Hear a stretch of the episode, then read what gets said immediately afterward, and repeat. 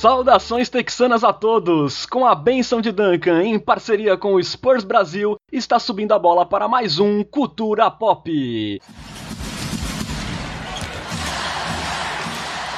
Sejam bem-vindos ao episódio 12 do seu podcast em português sobre o San Antonio Spurs, pentacampeão da NBA e casa de uma das culturas mais vencedoras da história do esporte. Meu nome é Renan Bellini, falando diretamente aqui de Santos, São Paulo, a quente Santos, São Paulo, Estão comigo nessa, formando um Big Tree paulista texano, meus amigos Bruno Pongas e Lucas Pastore. Boa tarde, boa noite, bom dia, Bruno, tudo certo? Boa tarde, boa noite, bom dia, tudo certo? Tenho aqui já um, uma dica para o nosso querido ouvinte, nosso, nossa nação popista.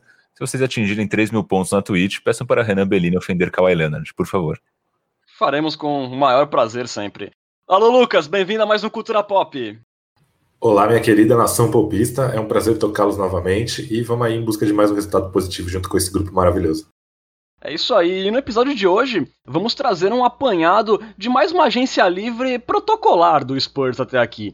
Falaremos de renovações importantes, pontuais, é, das novidades nada bombásticas e também das últimas pendências da franquia nesse período de off-season. Mas pra gente começar de um jeito um pouco mais animado, né? Vamos de um movimento que nem foi do Alvinegro, mas certamente era muito aguardado pela nação popista. Os alarmadores Brin Forbes e Marco Bellinelli estão fora do San Antonio Spurs. E de minha parte fica o agradecimento, fica o carinho e fica os desejos de boa sorte ao nosso querido Milwaukee Bucks, que assinou com o Brin Forbes por dois anos pelo valor de 4,8 milhões.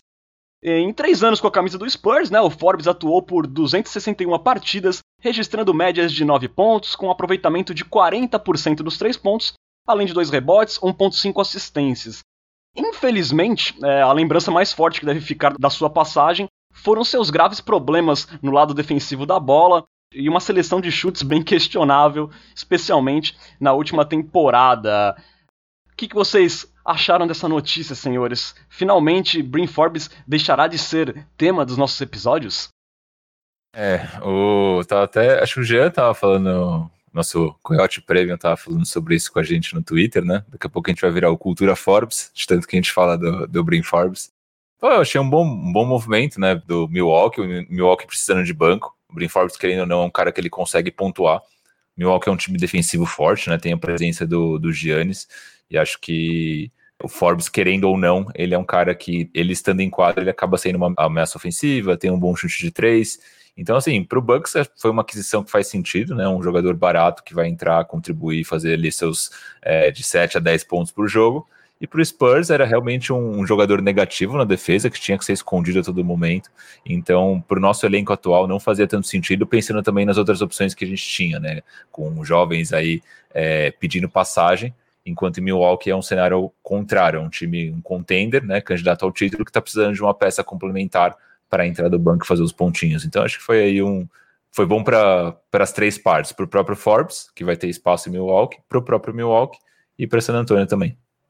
Lucas, é, até em cima do que o Pongas falou, né? É claro que a gente brinca muito, virou que meio que o bode expiatório, o Brin Forbes, até das nossas conversas.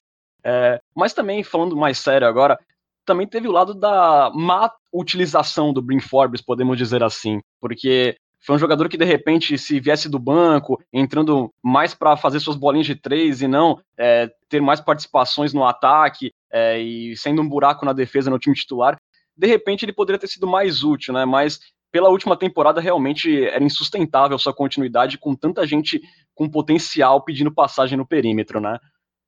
É isso. Eu acho que o Forbes é mais um jogador super utilizado no Spurs do que um jogador ruim. E, e realmente ele estava tomando é, espaço de jogadores com um teto maior, uma projeção maior, e não fazia sentido mais para o Spurs, né? Então, assim, um jogador que não foi draftado, foi um achado do Spurs, uma história legal, um jogador bonito, né? Esteticamente favorecido. Mas é como diria o grupo Travessos, né? Acabou, é hora de dizer adeus. É isso aí. E outro que disse adeus foi Marco Bellinelli. Né? Ele está a caminho da Itália para jogar no Bolonha. O italiano deixa a NBA após 13 anos de uma carreira sólida e com um anel no dedo, não podemos esquecer, conquistado em 2014 na sua primeira passagem pelo Spurs, sendo bastante relevante ali na segunda unidade. É, nessa segunda passagem por San Antonio, que durou dois anos, o Marco atuou por 136 jogos, registrando médias de 6,3 pontos, com aproveitamento de 37% nos tiros de três pontos. Uma passagem que nada lembrou, né, a, primeira dele, né, Lucas? Assim, é, muitas escolhas ruins, é, também um desleixo na defesa em muitos momentos. Foi um jogador assim que mais atrapalhou do que ajudou, especialmente na última temporada, né, Pesca?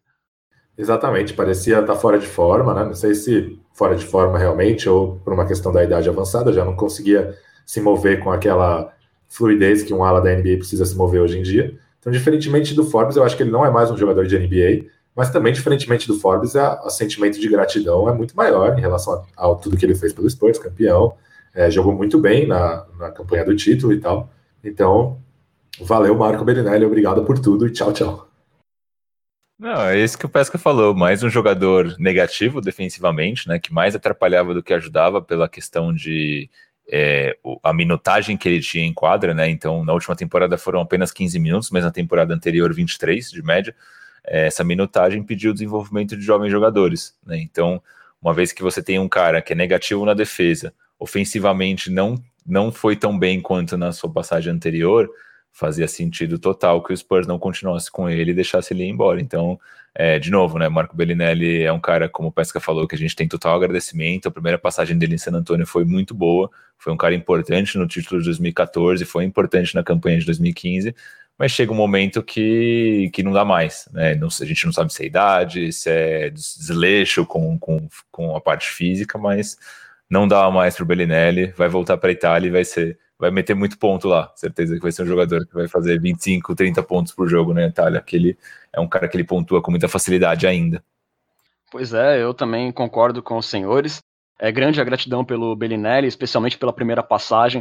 É, eu fiquei bastante frustrado com essa segunda passagem dele, porque quando ele chegou, fiquei bastante animado, ainda era um jogador que metia muita bola de três, mas realmente foi decepcionante, assim, essa segunda passagem, realmente já a forma física já não era a mesma, e, e como talvez seja a última oportunidade que eu vou ter de falar do Bellinelli aqui, eu observo que depois que ele começou com aqueles chutes é, jogando o corpo para o lado, ele piorou muito, parece que ele viciou naquele movimento. Ele era um jogador em 2014 que ele arremessava paradinho, conseguia às vezes fazer uns fakes, cortava bem. Nessa segunda passagem, parece que toda bola que ele recebia, mesmo livre, ele jogava o corpo e arremessava desequilibrado. Ele criou um vício, parece, nessa questão, que tornou ele um arremessador muito pior, na minha opinião. Mas vamos lembrar do meu primo, Bellinelli, é, pela sua primeira passagem em 2014.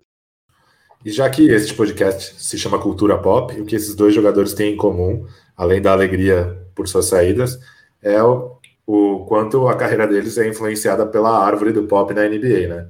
O Bellinelli veio, voltou para o Spurs depois de uma passagem pelos Sixers, é, onde ele foi treinado pelo Brett Brown. Também já havia jogado para o Mike Budenholzer em Atlanta. E agora o Mike Budenholzer leva também o Brin Forbes. Então, imagino que seja uma patotinha que costuma é, trocar informações ali, trocar figurinhas. É, tem muito jogador mediano que deve muita coisa aí pro Greg Popovich, com certeza. Bom, gente, vamos falar agora de uma renovação aguardada, né? É, o Jacob Portal, de 25 anos, fechou um contrato de 3 anos por 27 milhões com o Spurs. É, lembrando que o jogador era agente livre restrito num contrato expirante de 5 milhões é, com o Spurs e poderia receber propostas de outras equipes nessa agência livre. É, o novo vínculo garante a permanência do austríaco no Texas, ganhando por volta de 9 milhões anuais, mas nessa primeira temporada será 8 milhões e pouco, né? O salário vai aumentando é, nesses três anos. Jacob Porto, né, 25 anos, ele veio de Toronto junto com o Demar na troca do Judas, ele acumulou 66 jogos nessa última temporada pelo Spurs, com médias de 5,6 pontos, 5,7 rebotes, do, sendo dois ofensivos de média, 1,8 assistências e 1,4 tocos, que foi a oitava melhor marca da liga em total de tocos. É um número relevante do poeta. É, uma outra estatística que eu acho interessante aqui, nos 18 jogos que ele atuou como titular, ele alcançou as melhores médias de tocos, 1.7, e rebotes, 7.8 do time do Spurs, superando por pouco ali o Lamarcus Aldridge, que foi o líder nessas estatísticas durante o resto da temporada. Na projeção de stats para 36 minutos, esses números melhoram. O número de tocos dele vai para 2.4 tocos por partida e 11.5 rebotes, que são números bastante relevantes. Teve uma evolução bem legal o Porto, principalmente com o protetor de aro ali na cobertura, é, e também em rebotes ofensivos. Então, gente, diante de alguns overpays que a gente viu aí durante essa agência livre nos últimos dias, vocês acham que esses 9 milhões anuais para o Porto ficou de bom tamanho aí por um jogador que possivelmente pode ser o nosso titular aí nos próximos anos? Eu acho que é um valor ok, acho que é no limite de um valor ok. Eu acho que se fosse alguma coisa é, em torno de 10 milhões por ano já ficaria um pouco salgado.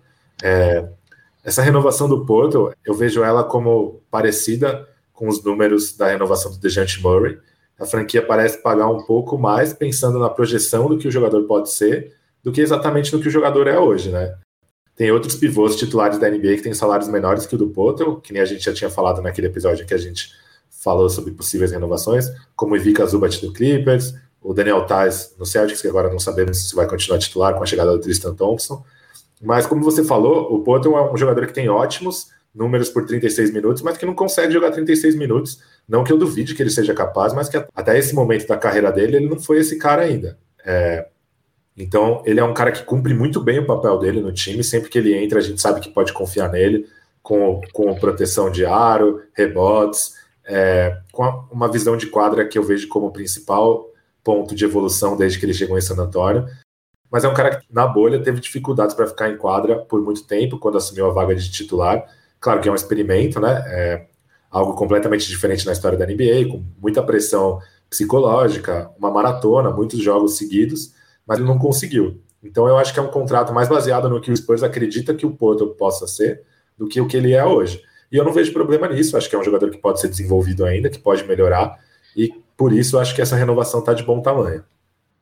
É, Bruno, até em cima dessa projeção que o Spurs visualiza para os próximos anos do Porto, né? Ele, ele teve uma evolução muito bacana na proteção de da primeira temporada dele em San Antonio para a segunda. Ele deu 95 tocos nessa última temporada, que foi 27 a mais do que na outra temporada. E, como eu disse anteriormente, foi o oitavo da NBA em total de tocos. Você também acha que o Spurs vai pelo caminho certo olhando esse potencial de evolução do Porto?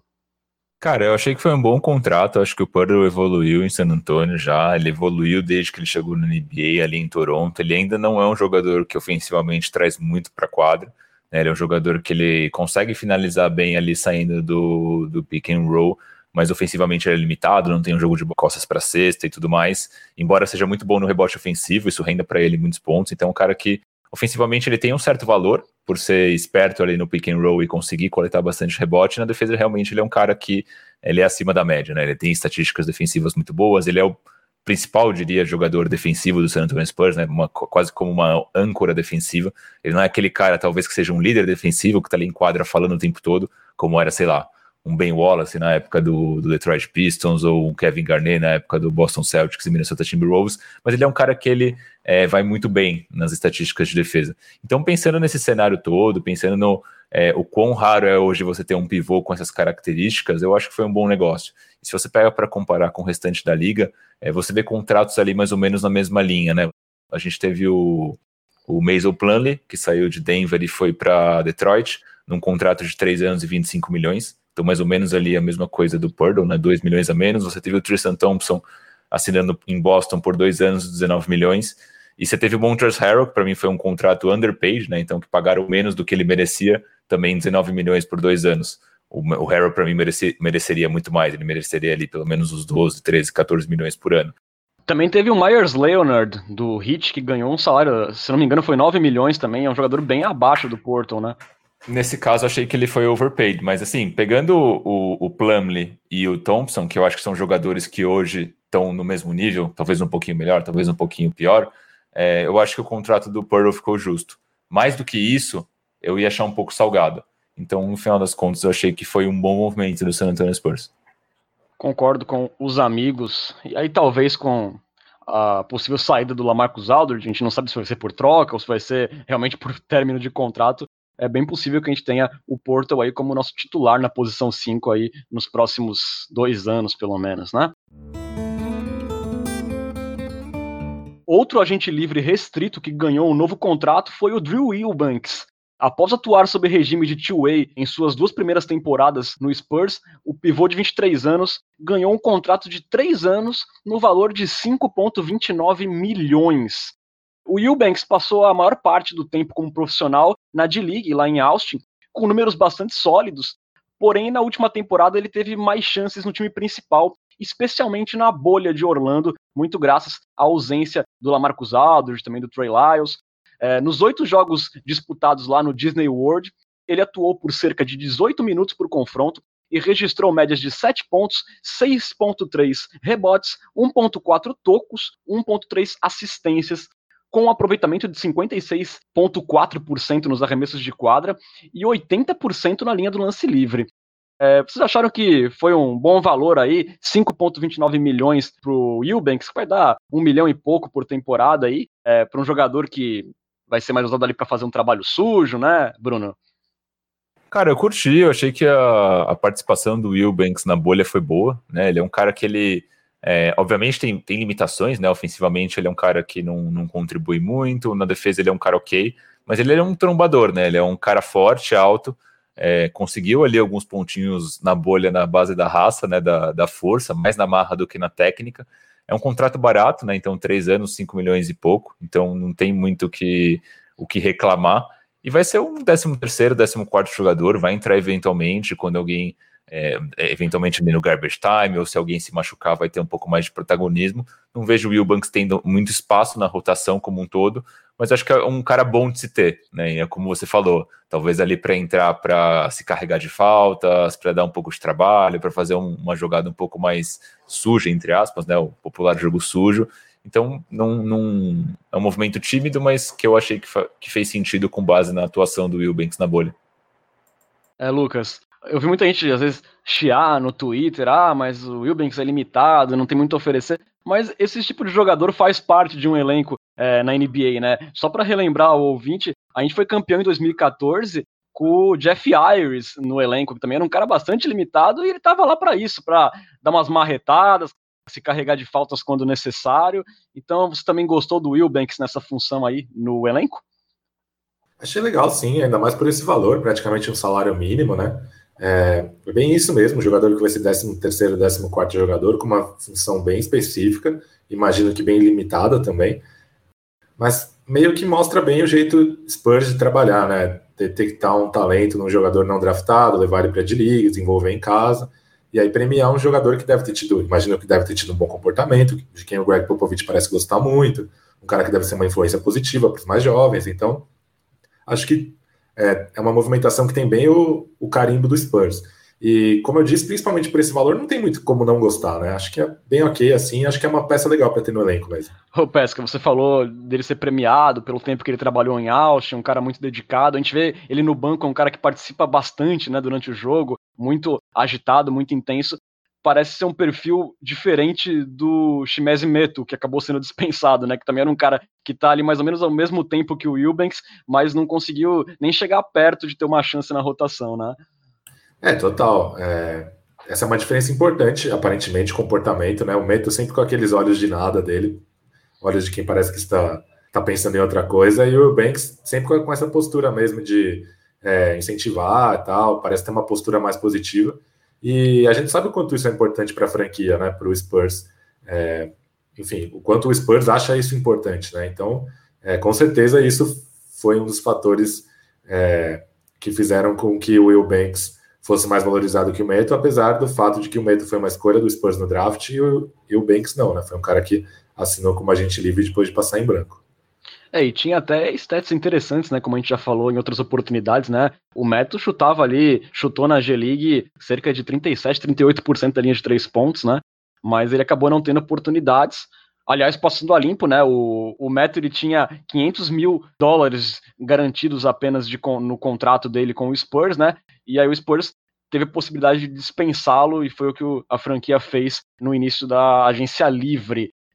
Pongas, é, você acha que foi uma boa o Spurs ter dispensado o Meto? Ou, ou você acha que poderia ter tentado insistir com ele até nessa pré-temporada, de repente? O que, que você acha? Antes mesmo de falar dele, o Spurs, na verdade, só fechou com o Eubanks porque estava precisando de um novo carregador, um agitador de toalha depois da saída do, do Perry Mills do, do, da última fila do banco de reservas. É, sobre o Meto, até o Caio ele, ele relembra que nosso ouvinte Caio. É o Caio Retkovski? Acho que sim, né? Ele, ele, ele mesmo. Ele mesmo, né? Ele relembra que o Meto, se, não, se ele não se engana, foi parar em Sacramento. É, é bem isso. É, eu, eu, não, eu não gostava muito do Meto, achava que ele não trazia muita coisa para quadra. Tem isso que o, que o Pesca falou, que ele era um cara que, acho que de comportamento, né? Tinha um perfil que parecia sempre meio perdidão, meio distante, meio away ali, né? Então não é um cara que eu achava que agregava muito. E hoje, olhando para o elenco do Spurs, acho que faz muito mais sentido ter um trombador como o Will Banks do que um cara com o Meto, que até pode eventualmente passar a quadra, né? Trazendo como base esse número de, de bolas de três que ele teve na, na G-League mas não acho que é o que o Spurs precisa nesse exato momento. O Spurs fez bem em fazer essa movimentação.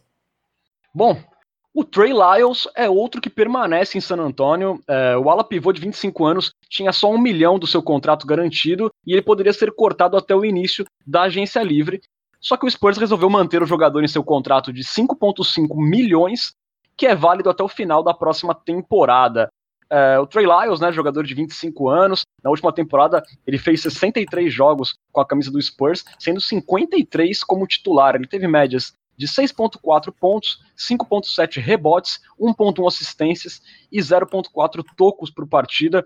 É, o grande destaque na statline do Trey Lyles foi o seu aproveitamento no chute de três pontos, né? Ele teve 38% de aproveitamento nos arremessos de fora e foi um dos líderes do Spurs no quesito nessa última temporada, ao lado do Lamarcus Aldridge e do Brim Forbes.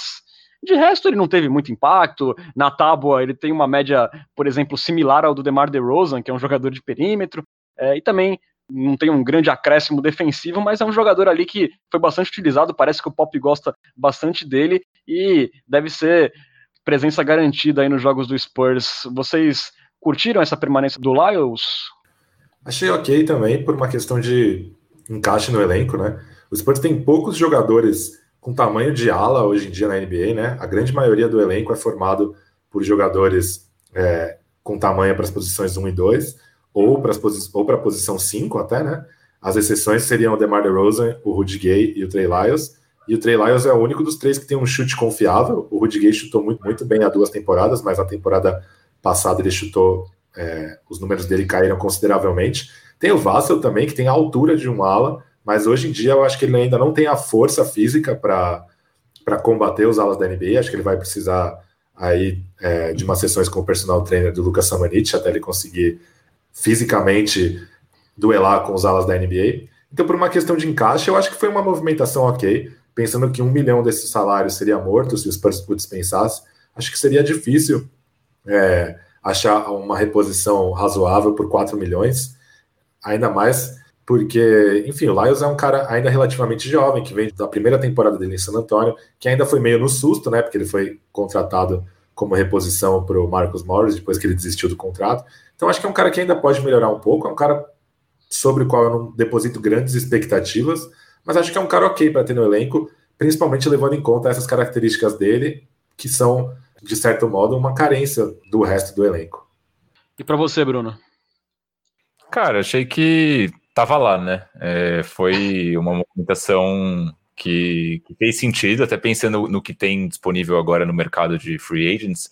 Você não tem tantas opções que você olha e fala, putz, esse cara ele é muito melhor do que o Trey Lyles.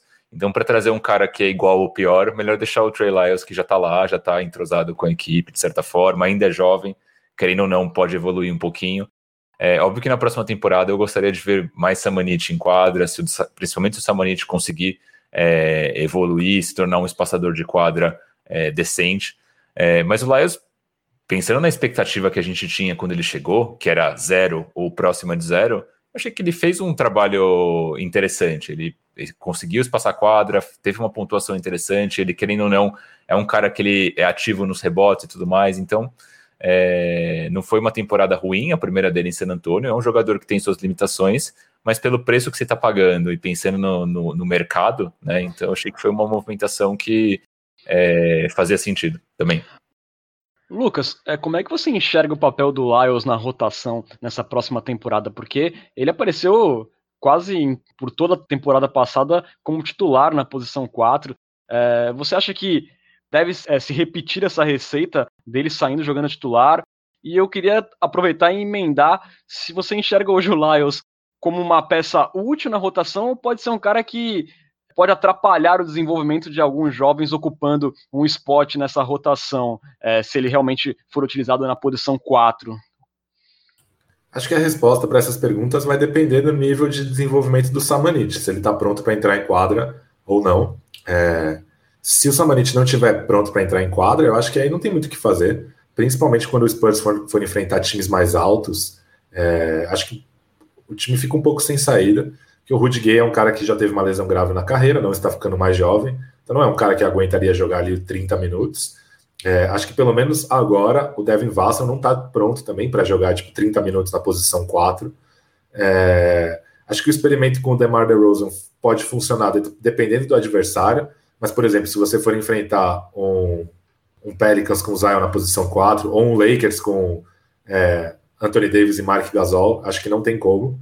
É, então, acho que é, o grande fator X para que essa pergunta seja respondida é o Samanit. Se ele estiver pronto para entrar em quadra, eu topo dar os minutos da posição 4 para Samanit Gay e deixar o Lyles como um cara ali para jogar as noites em que o Rudy Gay for poupado, ou quando tiver alguma lesão, ou algo do tipo. Se não, acho que não tem muito o que fazer. Acho que aí o Lyles precisa jogar minutos, principalmente nesses, nessas noites contra times que têm rotações com jogadores mais altos. E você, Ponga, você pensa parecido com o Pesca? E também queria aproveitar se você acha que o Lyles pode ser eventualmente interessante jogando numa posição 5. Eu acho que pode, dependendo do, do adversário, né? Ele poderia ali ser um stretch 5, mas não vejo isso acontecendo muito, porque o Lyles não é um cara é, tão grande assim, então teria que ser realmente contra um ultra small ball. É, não vejo isso acontecendo tanto, mas poderia acontecer. Sobre o, o, esse papel do Lyles, concordo 100% com o Pesca, acho que vai depender realmente do desenvolvimento do Samanit. É, eu não vejo, ao contrário do Pesca, né, ele estando em quadra contra um Lakers com Gasol e Anthony Davis. Nesse caso, acho que o Spurs teria que colocar ali para brigar com, com Davis e Mark Gasol, o, o, Poeta e o Aldridge. Eu acho que o Lyles apanharia de qualquer um dos dois no garrafão, porque é um cara baixo, não tem uma força física é, que se destaca, né, perante outros jogadores, mas eu acho que vai ser o jeito, a gente vai ter que continuar usando ele, principalmente se o Samanit não se desenvolver. Eu estava vendo esses dias é, vários vídeos do Samanit na, na G-League, eu acho que ele tem movimentos muito interessantes, eu acho que ele pode realmente ser um cara que é, vai chegar e vai ter um pouco mais de impacto na próxima temporada, é, só que ele ainda precisa melhorar na bola de três, né? Ele ainda precisa conseguir espaçar a quadra um pouco melhor. Porque uma vez que o Samanit conseguisse passar quadra, ele vai ser um cara que ele vai poder jogar basicamente com qualquer um. Se ele jogar com o Lamarcus Aldridge, o Lamarcus Aldridge é um cara que ele joga tanto dentro quanto fora. Então tem um fit ali no garrafão. Se ele jogar com o Poeta, que é um cara que joga mais dentro, ele vai poder estar tá aberto ali na 4, podendo meter bola de 3. Se ele não puder é, ter essa função como um espaçador de quadra, eu acho muito difícil que o Samanit ele consiga tempo de quadra de San Antonio. Então acho que também a evolução dele, a minutagem dele vai depender muito de quanto ele conseguir se, se tornar um chutador confiável a ponto de é, ser uma opção de catch and shoot, pelo menos. Nem, nem, nem tô falando como um criador de jogadas, como um cara que vai dar dois, três dribles e fazer uma finalização, mas um cara que pelo menos é confiável o suficiente para receber e meter uma bola de segurança. Boa. Bom, então, pegando os comentários de vocês, é, pautado pela evolução do Samanik, podemos dizer que o Troy Lyles está numa linha tênue entre ser titular e estar fora da rotação, né? É, o meu titular, na verdade, seria o Rudy Gay. Eu tentaria diminuir o papel dele para assim aumentar um pouco a minutagem dele. Mas como o Rudy Gay tem um papel é, importante na segunda unidade, né? Ele é um dos pontos focais do ataque da segunda unidade Aí é, é basicamente isso mesmo, é, é, definir quem vai ser o titular e quem vai ser o third string, né, o segundo reserva. E aí estaria entre o Lyles e o, e o Samanit.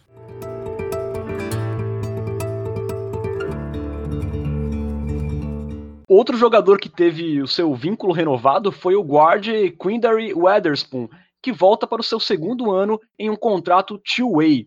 É, explicando para a galera que não sabe, nessa modalidade o salário não conta na folha salarial da equipe e o jogador pode passar apenas 45 dias com o time principal na NBA. Cada franquia tem direito a dois two-ways por temporada, além dos 15 jogadores com contratos garantidos.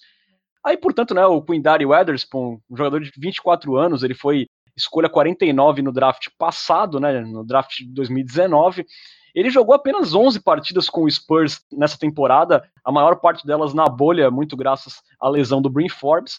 Na G-League ele teve números interessantes, até 15 pontos, 4 rebotes, 5 assistências e 1.2 roubos por partida, com um aproveitamento de 33% nos arremessos de 3 pontos, que de certa forma é um pouco decepcionante, porque um dos motivos para ele ser draftado era o gatilho na linha dos 3 pontos. É, gente, vocês acham que tem alguma possibilidade de futuro do Quindary Weatherspoon em San Antonio? Porque temos hoje uma forte concorrência no perímetro. Tivemos o Trey Jones sendo draftado, que é um jogador bastante promissor de Duke. É, vocês acham que, até também pela dificuldade logística que a gente deve ter entre G-League e NBA, é, vocês enxergam alguma possibilidade desse jogador aparecer para o pop e falar: olha, eu mereço um lugarzinho, é, pelo menos aí no garbage do Spurs, Bruno? Não. Curto e grosso, não. Eu acho que o, que o Witherspoon é um cara que tem ali umas certas qualidades, né? Na universidade ele foi um chutador confiável, 37% de média, mas é um jogador limitado, um jogador baixo, para a NBA atual, é, fisicamente não, não se destaca em nenhum, em nenhum aspecto, né, tanto físico quanto técnico. E é um cara que, se ele não conseguir, com a altura que ele tem, com o pacote de, de, de habilidades que ele tem, se ele não conseguir ser um jogador de pelo menos 40% na bola de três, acho que dificilmente ele vai se manter vivo na NBA. Né, o 40% que eu falo é mais uma, uma nota de corte ali quando a gente olha para o Forbes, pelo menos. Né? O Forbes é um cara que ele é muito limitado, mas devido a, a, ele ser um gatilho ali na bola de três, ele é um cara que ele ainda consegue se manter na NBA, tanto que o Bucks está oferecendo ali um contrato de dois anos para ele. Então, se ele não conseguir voltar, né, a ter esse, pelo menos esse, esse ritmo de bola de três que ele tinha na universidade, eu acho que ele não vai ter futuro na NBA, não. E em San Antonio, com certeza não. Eu senti saudades nesse último comentário de Bruno citando Brain Forbes. Já foi o, o primeiro comentário saudosista aí do nosso Cultura Forbes. O Jean Santiago, nosso ouvinte, nosso Coyote Premium, falou outro dia é, no Twitter, perguntou se Brain Forbes deixaria de frequentar é, aqui nosso podcast. Mas como eu respondi na ocasião, a presença de Brain Forbes vai continuar rondando o Cultura Pop, porque é algo assim difícil de desgarrar, né? Renan, só complementando, você trouxe ali o, o Trey Jones, que foi nosso, nossa 41 primeira escolha no último draft. É, até, a gente até chegou a comentar sobre isso, acho, no episódio anterior, mas o Trey Jones claramente é um jogador é, com mais skills do que o do que o Witherspoon, né? Mais skills defensivas, mais skills ofensivas, talvez é, não tanto, mas é um jogador muito mais polido ofensivamente, defensivamente do que o do que o Witherspoon. Então, com certeza, isso deve fazer com que o Witherspoon tenha ainda menos chances nesse elenco do San Antonio Spurs. É, Pesca, eu acho que só se ele jogar num nível de MVP na G-League e treinar assim, como Michael Jordan nos treinos com o Spurs, para ele ter uma chance, né? É, pois é, não vejo ele tendo chances no elenco principal. Acho que a graça dele é de ser um jogador experiente, né? Que terminou a universidade, fez os quatro anos lá, né? Jogando o NCAA, e agora já tem uma temporada como profissional. Ou seja, ele já é um cara bem velho para um segundanista da NBA, né? Tem 24 anos. E acho que a graça dele é a versatilidade dele que permite com que ele jogue com os novatos na D-League de uma maneira é, ajude a deixar o time competitivo e possa jogar é, ao lado de qualquer um. Então, sei lá, se ele for jogar minutos com o Trey Jones, ele pode jogar mais fora da bola. Nos minutos em que ele tiver em quadra sem o Trey Jones e com o Devin Vassell, ele pode ser mais o armador principal. Então, eu imagino que esse seja a motivação, essa seja a motivação do Spurs para mantê-lo por ali, manter o time de Austin competitivo e assim tornar um ambiente mais favorável para o desenvolvimento da, da molecada que eventualmente for passar alguns jogos por lá. É, Austin Spurs vem forte para a G-League. É, aqui o, o Jean Santiago comenta aqui, Forbes é menino bom, não faz mal lembrar dele. Eu tô dizendo que o negócio tá, tá ficando aqui já saudosista. bom, gente, é, já na outra vaga de two-way do Spurs, temos uma cara nova. É, o Spurs apostou em Keita Bates Diop, ala de 24 anos, de 2 e 3 de altura, que transita ali entre as posições 3 e 4. O Diop foi selecionado na escolha 48 do draft de 2018 pelos Wolves. É, em Minnesota, ele atuou por uma temporada e meia até ser trocado para o Denver Nuggets, onde ele foi bem pouco aproveitado e acabou sendo dispensado agora na off-season. Em 74 jogos da NBA, o Diop sustenta médias de 5,9 pontos, 2,8 rebotes e um aproveitamento de 30% nos chutes de 3 pontos. É, levando em conta a juventude e o biotipo do Bates Diop, que é bastante atlético, tem uma envergadura de 2,19, é, pareceu assim uma aposta válida para o Spurs nessa segunda vaga de two-way, né, Lucas? Sim, gostei da aposta. Eu eu teria achado uma aposta válida, mesmo se fosse um contrato de um ano profissional mesmo. É, justamente por isso que você falou, um biotipo bem interessante. O aproveitamento dele na última temporada só foi de 33% do perímetro. Isso porque foi uma temporada acidentada, né? Que ele começou no Minnesota Timberwolves, depois foi trocado para o Denver Nuggets. E é um cara ainda de 24 anos, ou seja, a mesma idade do Witherspoon, mas já está na NBA é, há um pouco mais de tempo, se eu não me engano, uma, temporada a mais. E, e, pô, pegar um cara assim disponível no mercado para um contrato two-way é bem legal. Além do que, algo que me deixa feliz também, o fato do Spurs já ter dois contratos two-way me, me, leva a crer que o Trey Jones vai assinar um contrato profissional também. Então, assim, uma aposta legal que deixa implícita uma notícia bacana, que é o, o Trey Jones já começar a sua trajetória em San Antonio com um contrato profissional e não com um contrato two-way. É, e aí, no caso, é uma dedução minha, né? Claro que tem a possibilidade dele ficar estachado um ano em Austin, mas acho improvável. Bruno, até em cima de outros episódios que a gente fez aqui falando sobre é, opções para o Spurs, é bacana ver, de repente, o Spurs pegando um cara assim com um biotipo é, da NBA moderna, né? Um cara alto, embora tenha muito a desenvolver, né? A gente não deve ver ele com grande minutagem é, pelo San Antonio Spurs, mas parece uma peça interessante ali. O Spurs não tem nada a perder, né? Com o Bates Diop. Não, é exatamente isso. Não tem nada a perder. Se der certo, excelente. Se não der certo, não, não investiu nada nessa, nessa movimentação, então sucesso. Mas, cara, eu gostei muito do, dessa aquisição do, do Keita Bates Job. Acho que é um cara. É, também não me surpreenderia, né? Como o Pesca falou, se a gente tivesse dado um ano de um contrato garantido para ele em San Antonio, acho que poderia fazer sentido. É um cara, como vocês falaram, né? Ele tem tamanho, tem envergadura, ele consegue defender pelo menos três posições, né? Ala armador, ala e o, até ala pivô, devido a essa presença física. É um cara que tem uma bola de três interessante, por mais que ele tenha tido esse só, só entre aspas, né, 33% nessa primeira temporada. É um cara que no college chutou muito bem. A primeira temporada dele em Ohio State ele chutou 46% e a última ele chutou 36%. Então, é um cara que ele consegue, de certa forma, é, ser um chutador confiável, pelo menos aí no, no spot-up, né, aquela bolinha que ele recebe sobe para arremessar. Se ele conseguir é, mesma coisa que eu estava falando do Witherspoon, né? Se ele conseguir se tornar um chutador confiável, ele provavelmente pode ter um tempo é, de quadra em algum momento, né? Em San Antonio. Então, um cara que eu gostei, acho que faz sentido. Como o Pesca falou também, 24 anos, acho que tem campo de evolução, né? Se a gente pega e compara com jogadores como o próprio é, Lyles, que a gente falou, o Purdle, o Derek White, são todos jogadores mais velhos. É, e era um cara, só para complementar, que na época do draft, né, quando ele foi escolhido ali para NBA, ele estava até cotado para o final da primeira rodada, acabou caindo para a segunda, talvez por uma questão de ele ter feito ali os quatro anos na universidade. Geralmente, esses seniors, né, que são os, os jogadores que fazem ali a universidade completa, não são muito bem vistos, né, porque passaram, entre aspas, obviamente, porque passaram muitos anos universitários. Se bem que, por exemplo, a gente tem o Tim Duncan, que é uma exceção, né? O Tim Duncan jogou ali os quatro anos universitários e foi um dos maiores jogadores de todos os tempos, mas geralmente os seniors acabam tendo um certo preconceito, principalmente na NBA é, atual. Então talvez ele tenha escapado para a segunda rodada por conta disso, mas vale lembrar que era um jogador que em muitos mocks na época estava cotado para o final da primeira rodada. Então achei que foi um valor interessante pensando em tudo isso que a gente falou. É, e tu citou a parte do aproveitamento que ele teve na universidade, que foi melhor do que nesse ano de calor dele na NBA. É, basta a gente lembrar do Trey Lyles, que na última temporada dele por Denver, ele chutou 25% dos três pontos. E na primeira temporada dele em San Antonio, ele chutou 38%.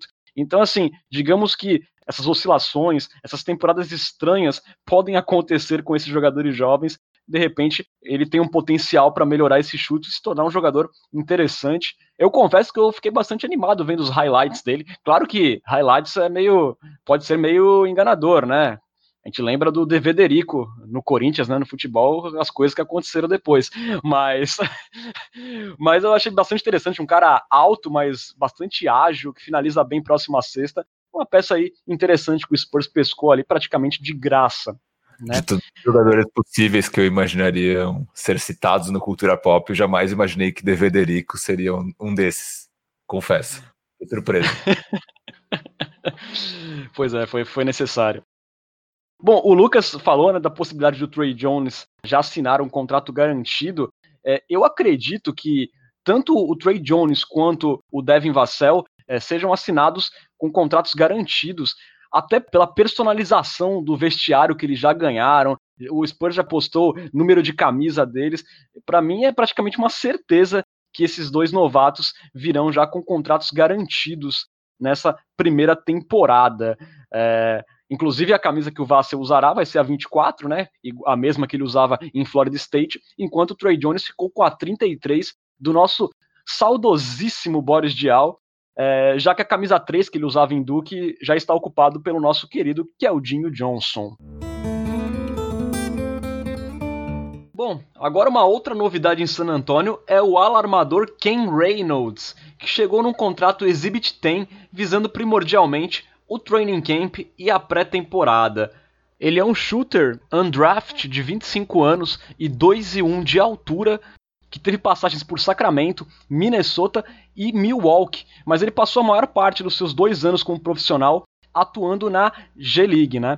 É, sua temporada com mais jogos na NBA foi a de calouro, né, em 2018 e 2019, tendo atuado por 19 partidas pelo Minnesota Timberwolves, registrando médias de 5 pontos e 1.6 rebotes com destaque para os 42% de aproveitamento dos três pontos.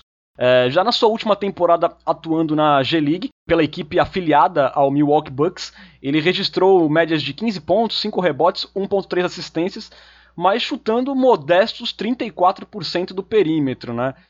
Teoricamente, ele seria o jogador que ocuparia a última vaga disponível no elenco, mas tudo dá a crer que ele deve ser dispensado né, antes da, do início da temporada, não me parece um jogador com grande potencial. É o Ken Reynolds. Aliás, o trocadilho é ótimo, né? Ken Reynolds. Pesca. É, bem por aí. É, esse contrato Exhibit tem costuma ser convertido em contratos two-way quando a temporada começa. Mas como o Spurs já tem dois jogadores sob contrato, eu imagino que ele vai ficar só na pré-temporada mesmo. A gente pode lembrar que os últimos jogadores é, dispensados por uma franquia antes do início da temporada, eles recebem prioridade na assinatura do contrato com a sua afiliada na D-League. Ou seja, o, o Austin Spurs vai poder igualar todas as propostas feitas pelo Reynolds de franquias da D-League. Então o Spurs deve ter pensado nisso. É mais um caso da gente, daquilo que a gente falou da rede de contatos do Pop, né? um jogador que estava ali sob a asa do Coach Bud. Então eu imagino que ele vai ser dispensado e vai acabar sendo mais um reforço do Austin Spurs para a temporada. Não vejo muito como fugir disso. Pois é, né, é, Pongas? a torcida do Spurs, quando abriu a agência livre, ficou toda na expectativa, vai vir alguém, algum nome aí relevante e tal. Aí o Spurs anuncia Ken Reynolds. Eu até brinquei que parece que o Spurs faz de propósito. Vocês querem aí uma contratação? Pega aí a sua contratação, Ken Reynolds. Cara, eu não tenho nada a declarar sobre o Ken Reynolds, sério. O Pesca já falou tudo. Prefiro passar de tópico. Perfeito.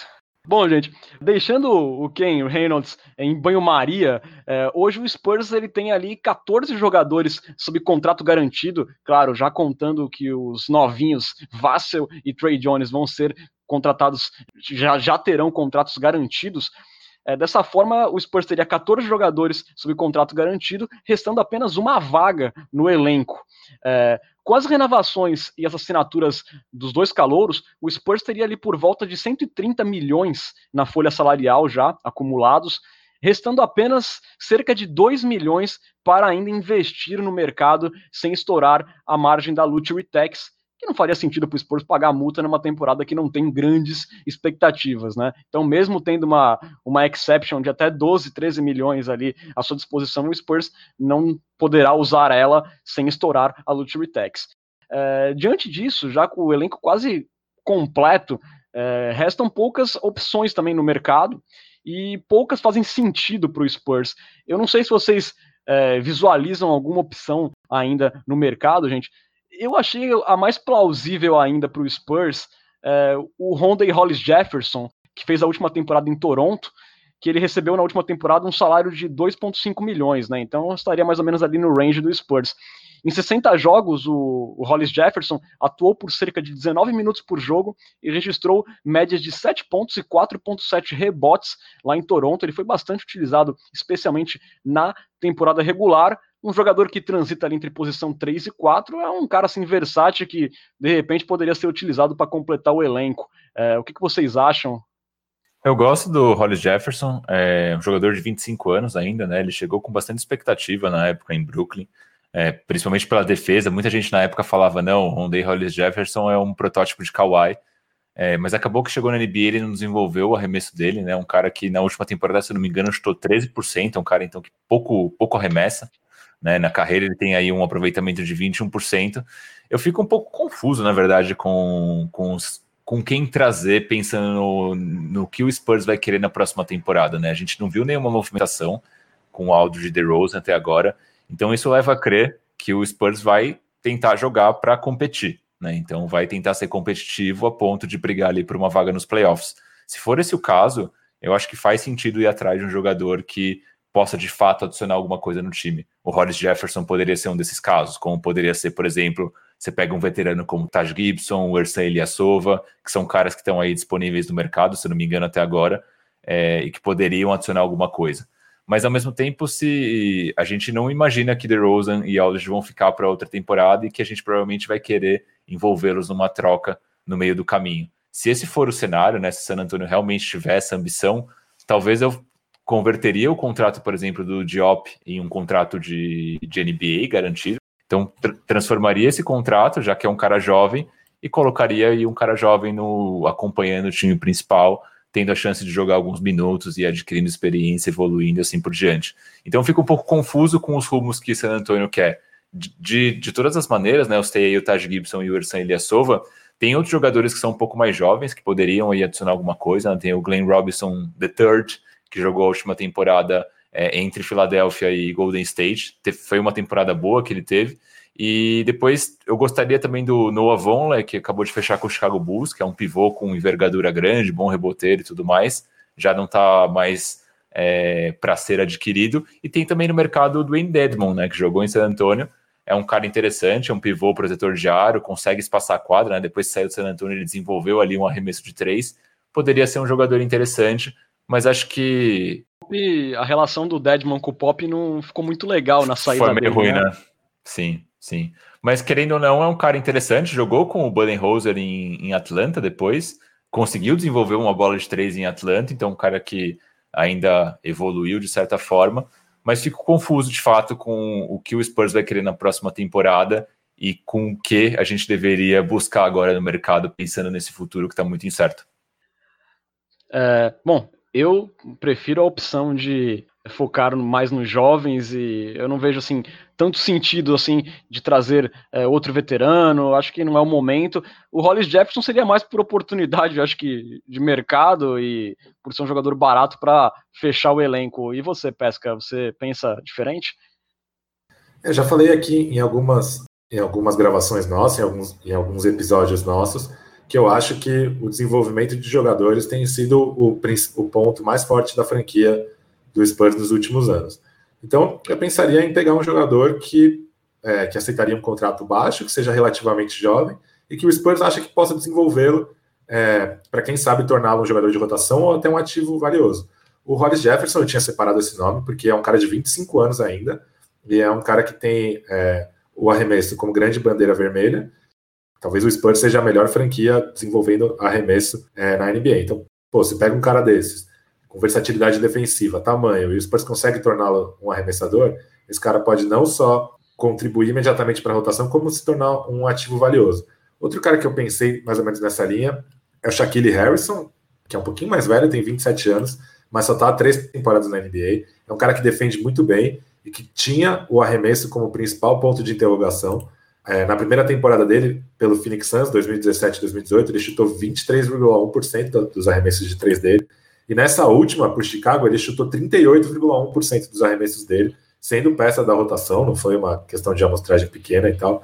Então também poderia ser um projeto de desenvolvimento interessante, assim. Então eu ocuparia essa última vaga pensando com essa cabeça, assim, vamos pegar um projeto que a gente possa desenvolver, que tenha uma linha do tempo mais ou menos parecida com o que a gente tem aqui. Caso não seja possível, eu preferia deixar essa vaga aberta para, como o Bruno falou, de repente é, promover o Diop ou, sei lá, algum jogador que o Spurs detecta que está jogando bem é, fora da NBA, seja na Europa, seja na G-League, caso a temporada seja confirmada. Então, é, eu pensaria num projeto, num jogador que possa ser desenvolvido. Caso não seja possível, eu pensaria em deixar essa vaga aberta.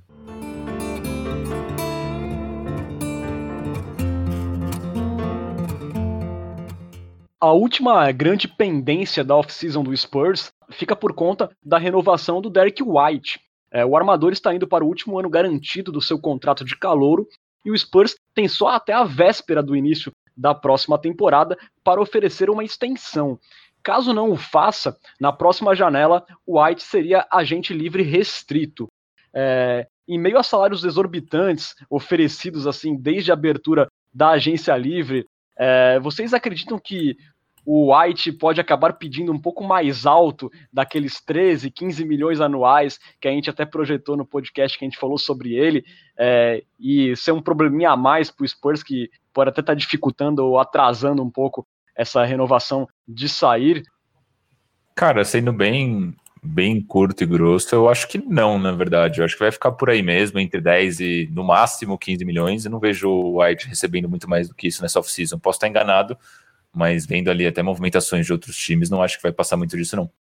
É, Lucas, quando a gente vê vai, o Joe Harris ganhando 18 milhões é, anuais, o Bertans ganhando 16 milhões também por ano, sendo que foi uma temporada boa num time que era bastante peladeiro, que ele se preocupava apenas em arremessar bolas.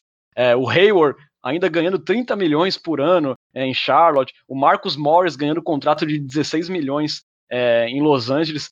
Você acha que não pode crescer aí o olho do empresário, não, do Derek White, para pedir um pouquinho mais, ou pelo menos os 16 milhões anuais que o Murray ganha no Spurs? Eu acho que essas cifras que saíram nessa agência livre têm a ver com o fato de que era uma classe fraca, o que faz com que jogadores medíocres subam prateleiras na, na lista de prioridades das franquias e acabem recebendo salários fora da curva. Não é o caso do White, ele não é um agente livre, e na próxima temporada vai, vão ter muitos agentes livres muito, muito melhores. Então, na verdade, isso pode jogar até a favor do Spurs, é, pelo fato de que o agente pode achar que pode ter uma certa pressa para garantir um contrato para ele e não ficar dependendo da próxima off-season. Eu imagino que seja algo entre parecido com o que o Murray ganhou, talvez até um pouco menos pela questão da idade e das lesões do Derek White, mas eu não, não vejo a agência livre influenciando tanto assim. É, porque, enfim, o Spurs não é uma franquia que se deixa influenciar para o bem e para o mal, né? Então, eu não vejo isso influenciando tanto assim na, na jogada, não. É, eu até recebi uma mensagem do nosso colaborador lá do Spurs Brasil, meu amigo Vitor Moraes. Ele citou que o White, caso vire agente livre restrito na próxima off-season, ele talvez não fosse nem a opção 2 é, das equipes ativas no mercado, né?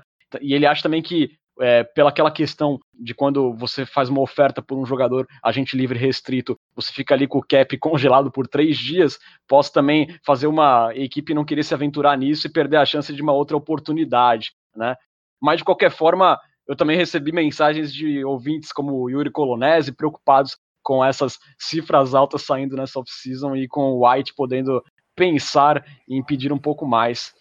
Eu acho que também tem, tem contratos e contratos e tem equipes que têm é, certas necessidades que justificam ali você dar um overpage, né? No caso do Nets, por exemplo, o Joe Harris acho que é um cara que faz muito sentido pro, pro elenco atual do, do Nets.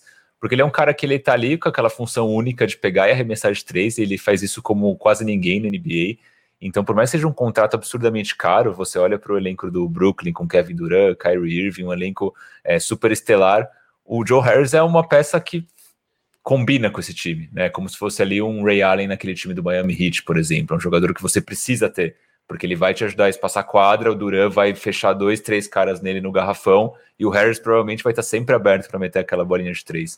Então é um contrato absurdamente caro, mas é um contrato que faz sentido dentro do contexto do Brooklyn Nets. Se você pega, por exemplo, só com base de comparação, o Minnesota Timberwolves ofereceu um contrato de 4 anos, 60 milhões para o Malik Beasley, que é um jogador que mais ou menos tem a mesma curva de evolução do Derek White. É um cara que é mais jovem que o White, teve uma, como se fosse uma breakout season na última temporada e conseguiu um contrato ali de 15 milhões por ano.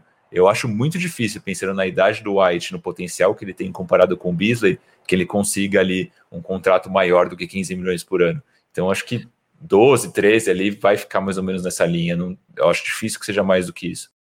Só para arrematar, eu também estava pensando num cenário, vamos supor, o Lamarcus Aldridge é trocado, tem mais tempo com a bola na mão, o White, e a gente viu como os números dele cresceram na bolha, tendo mais a bola na mão, né, jogando mais tempo. A gente também não, não tá contando nessa nesse exercício de imaginação é, que ocorra uma evolução muito grande do White, né? Porque vamos supor que ele cresça bastante, faça aí 20 pontos por partida, é, isso aí pode atrair mais holofotes é, em direção a ele numa próxima off-season.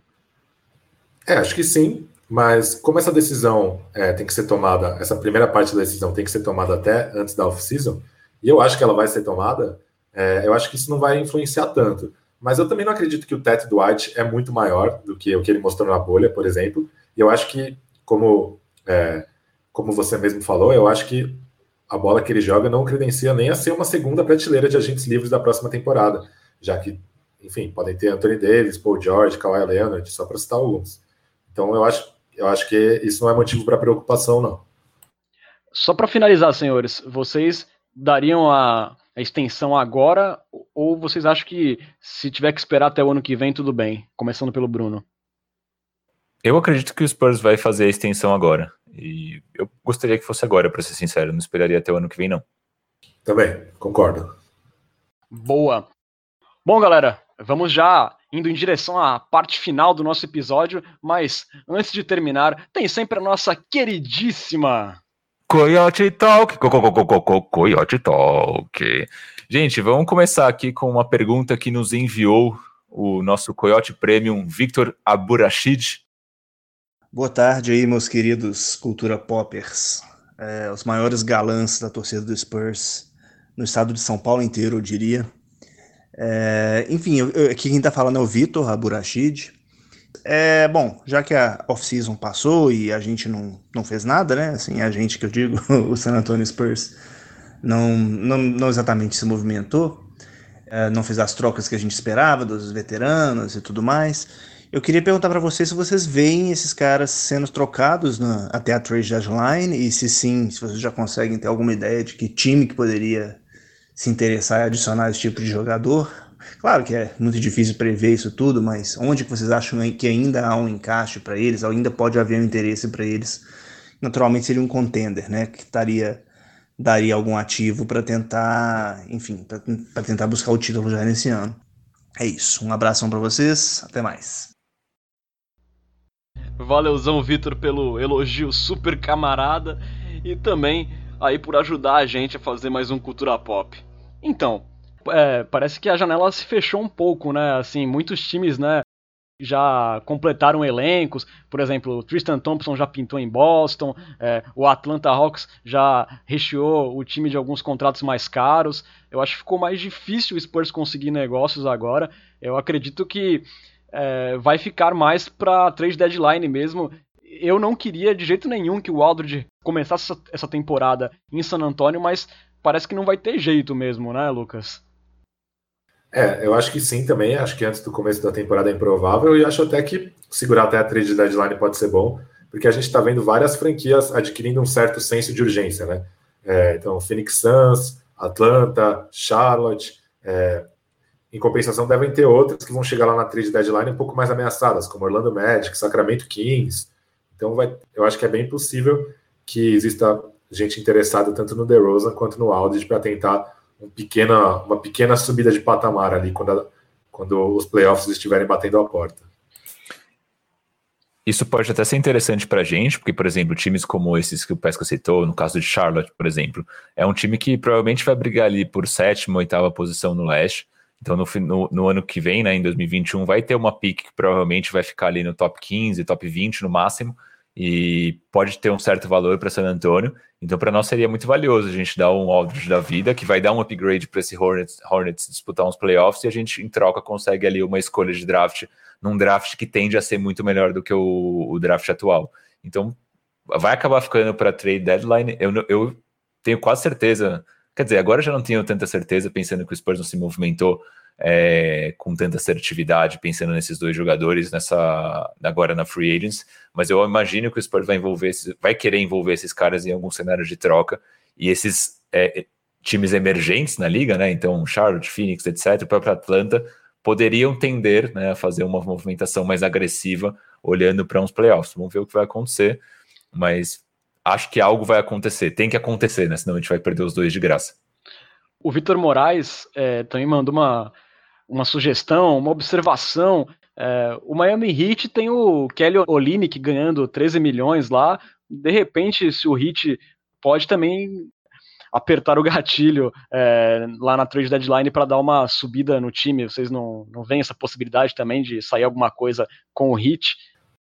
Poderia ser, pelo Aldridge, né? Porque o, é, é até um, um, um, jogador que pode fazer essa função que o Olinick fez nos playoffs, né? Um espaçador de quadra, um defensor da posição 5 e tal. E o Heat está claramente apostando que pode contratar o, o Giannis na próxima temporada e os salários do DeRozan e do Aldridge são inspirantes. Então, faria sentido, embora eu não veja muito o DeRozan fazendo sentido para o Heat. Acho que o Aldridge poderia fazer mais sentido, pensando que o, o, o Olinick seria moeda de troca. Sim, Aí, bom, seguindo com, com a Coyote Talk, tem essa pergunta aqui do no, também, nosso Coyote Premium, Rodolfo Bueno, perguntando será se a gente vai trocar Patrick Mills ou algum veterano. Acho que sobre os veteranos a gente respondeu. Tem também a possibilidade de envolver o Rudy Gay em algum cenário de troca, né? Imagino que ele poderia ser envolvido ali no pacote com o Rosen, o Aldridge, enfim. Mills também, acho que é a mesma coisa, né? Acho que ninguém, é o que a gente sempre fala, ninguém em San Antonio é introcável. Se aparecer alguma possibilidade de bom negócio com o Mills, com certeza vão apertar o gatilho. Se não foi feito nada até agora, para mim é porque com certeza não surgiu nada interessante à mesa. Não sei o que vocês acham. E são jogadores, tanto o Rudy Gay quanto o Perry Mills, que ainda tem muito a contribuir, especialmente num contender, né? São caras ainda que têm um valor é, para dar um gás final nessa última temporada de contrato. É, eu, eu, concordo que o Spurs não deveria ter jogadores introcáveis nessa altura, mas acho que o Mills tem aquele lance de bandeirinha da franquia, o que torna ele o jogador menos provável dos quatro veteranos a ser trocado. Acho que Aldridge, DeRozan e, e Rudy Gay são nomes mais prováveis a serem envolvidos em trocas do que o Perry Mills. Eu também acho. Faz sentido. Aí, seguindo aqui na Twitch, antes de partir para os comentários do Twitter, a gente teve aqui o Ricardo Xavier comentando que ele espera que seja a última temporada do Lyles em San Antônio. É... Depois tivemos aqui o Jean Santiago falando que ele fica puto quando, quando alguém lembra do Marcos Morris. E o Ricardo Xavier complementa que ele se afunde no Clippers junto com o Judas nosso querido. É isso aí. Kawhi Leonard. É, aí teve uma pergunta aqui do Matheus Ramela, que ele fala, ele pergunta assim: dos quatro role players do Nets, então Joe Harris, Spencer Dinwiddie, Jarrett Allen e Caris LeVert, quem é o menos importante para a equipe? Pergunta difícil, cara. Eu diria que olhando para o elenco atual, talvez o Dinwiddie ou o próprio Jarrett Allen, mas os quatro são importantes na minha visão. É, eu acho que o, é, o Weed ou o Levar, é, eles podem acabar fazendo a mesma coisa, né? Eu acho que um deles aí pode ser o escolhido para mim. eu, eu, acho até que o Weed se encaixa melhor na função de roleplayer. Ele até falou isso, né? Que ele quer ser o Draymond Green do Nets, mas não especificamente no papel, mas em termos de importância. E eu acho que o Laver pode ter um pouco de dificuldades de ser um roleplayer por ser um cara que joga muito com a bola na mão. Mas o Allen também tem a questão do time ter o DeAndre Jordan sob contrato, né? Então, também, é, caso o Nets queira fazer uma última movimentação, acho que ele seria talvez mais, mais descartável. Ah, eu ia falar que o, eu acho que o Laver talvez. É, será que ele não tem um valor de como moeda de troca maior do que o Allen? É um jogador assim que na bolha carregou o piano do Nets. Eu acho que sim. E o Allen, ele é um cara, se não me engano, três temporadas já na NBA. A primeira temporada dele foi muito boa, mas depois ele estagnou. Não foi um cara que teve uma evolução muito grande desde que pisou na NBA. Né, pelo menos não a partir da, da, da, segunda temporada. Então poderia de fato ser um jogador aí mais envolvível em uma troca. Só que eu também não acho mais o DeAndre Jordan um cara assim que eu confio tanto. Também, também tem isso. Para ser o quarto ou quinto cara do time, eu acho que tá bem razoável, assim. Verdade, faz sentido. E aí, pra gente fechar, gente, três comentários do, do Twitter. Teve um comentário do Jean, Jean que tá aí onipresente em todos os canais do Cultura Pop, nosso Coyote Premium, que ele fala assim, que ele quer trocar as próximas esporas dele, ao invés de um discurso de ofensa a Kawhi Leonard, por um discurso de elogio a Brin Forbes. Fica aí a dica, então, para os próximos. Eu acho melhor não. Chega de Forbes, gente. Vamos virar a página. Eu sei que isso vai perseguir a gente ainda há muito tempo. Aí te, teve um comentário do, do Thiago Luiz Torquato. Ele fala que o contrato do Jacob Purdle vai valer a pena. Pode anotar, ele será um dos top 5 protetores de aro da liga. E para finalizar, teve um comentário do Shot Blocker, o arroba Alamo Belém, que ele fala assim: pessoal fica chateado que o Spurs é parado na free agency, mas eu prefiro isso do que cometer alguma loucura como alguns times estão fazendo, tipo o contrato do Bertans. Bertans, pra, só para lembrar, né, ele fechou um contrato de, se não me engano, 5 anos, 80 milhões ou 4 anos, 80 milhões? Agora me fugiu o, o número é de anos. 5,80, então um contrato salgado pro nosso querido letão Davis Bertans. O que, que vocês ah, acham? Aliás, o Washington Wizards está de parabéns em fazer contrato ruim, pelo amor de Deus. É o ala letão que brigará por minutos com o ala israelense e o ala japonês. Sim, é um time multicultural. Bom, gente, você pode seguir o Cultura Pop nas redes sociais. Estamos no Twitter, no Facebook, no Instagram, no arroba Cultura Pop Pod. Mesmo endereço da Twitch, onde você pode assistir às nossas gravações e também apoiar o nosso podcast. Assinando o canal do Cultura Pop, você vira um ouvinte premium, um coiote premium, e ganha benefícios exclusivos como estar num grupo de WhatsApp e numa liga de fantasy com a gente. Aí, pessoal, fique atento que daqui a pouco começa a temporada e depois não dá mais para entrar na liga. Então, agilize. Você também pode dar pitacos em nossos roteiros, mandar perguntas em áudio para a Coyote Talk, como fez o Vitor Aburachid, e também pode ganhar emotes exclusivos para interagir conosco na Twitch. E o melhor de tudo, para quem tem Amazon Prime, a inscrição sai de graça. Isso mesmo. Basta associar sua conta da Twitch no Prime Gaming e se inscrever no canal do Cultura Pop sem nenhum custo adicional. É, em caso de dúvida, você pode procurar a gente no inbox que a gente ajuda você com a inscrição. Só não perca essa chance de virar um Coyote Premium. Para você ter acesso a todos os episódios, você busca pelo Cultura Pop no Spotify, no Deezer, no Google Podcast, no SoundCloud. Lá você confere todo o nosso arquivo. Lembrando que o Cultura Pop é uma parceria com o site Spurs Brasil, que desde 2008 é a sua fonte de notícias em português da franquia Silver Black. Acesse lá spursbrasil.com.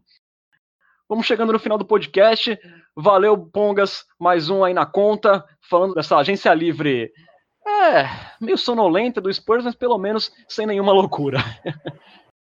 Obrigado, Renan, pelos pela mediação forbista na zoeira. é, é... Obrigado, Lucas, pelos comentários belinistas. Não, brincadeira, gente. Um abraço, nação popista. É, movimentos cirúrgicos do San Antonio nessa free agency. É, como eu sou aí da partidária do shot blocker, poucas movimentações, mas movimentações assertivas, sem nenhuma loucura. E vamos para frente, gente. Abraço e mais um para conta. Valeu, Lucas. Obrigado, Renan, pela mediação assertiva. Obrigado, Bruno, pelos comentários precisos. E como diria o cantor Arlindo Cruz, agora viu que me perdeu e chora, vagabundo. Bom, gente, vamos ficando por aqui. Você esteve na companhia de Renan Bellini, Lucas Pastore, Bruno Pongas. Voltamos na semana que vem com muito mais análises e resenhas sobre o nosso querido San Antonio Spurs. Muito obrigado pela audiência e até a próxima, galera. Tchau, tchau.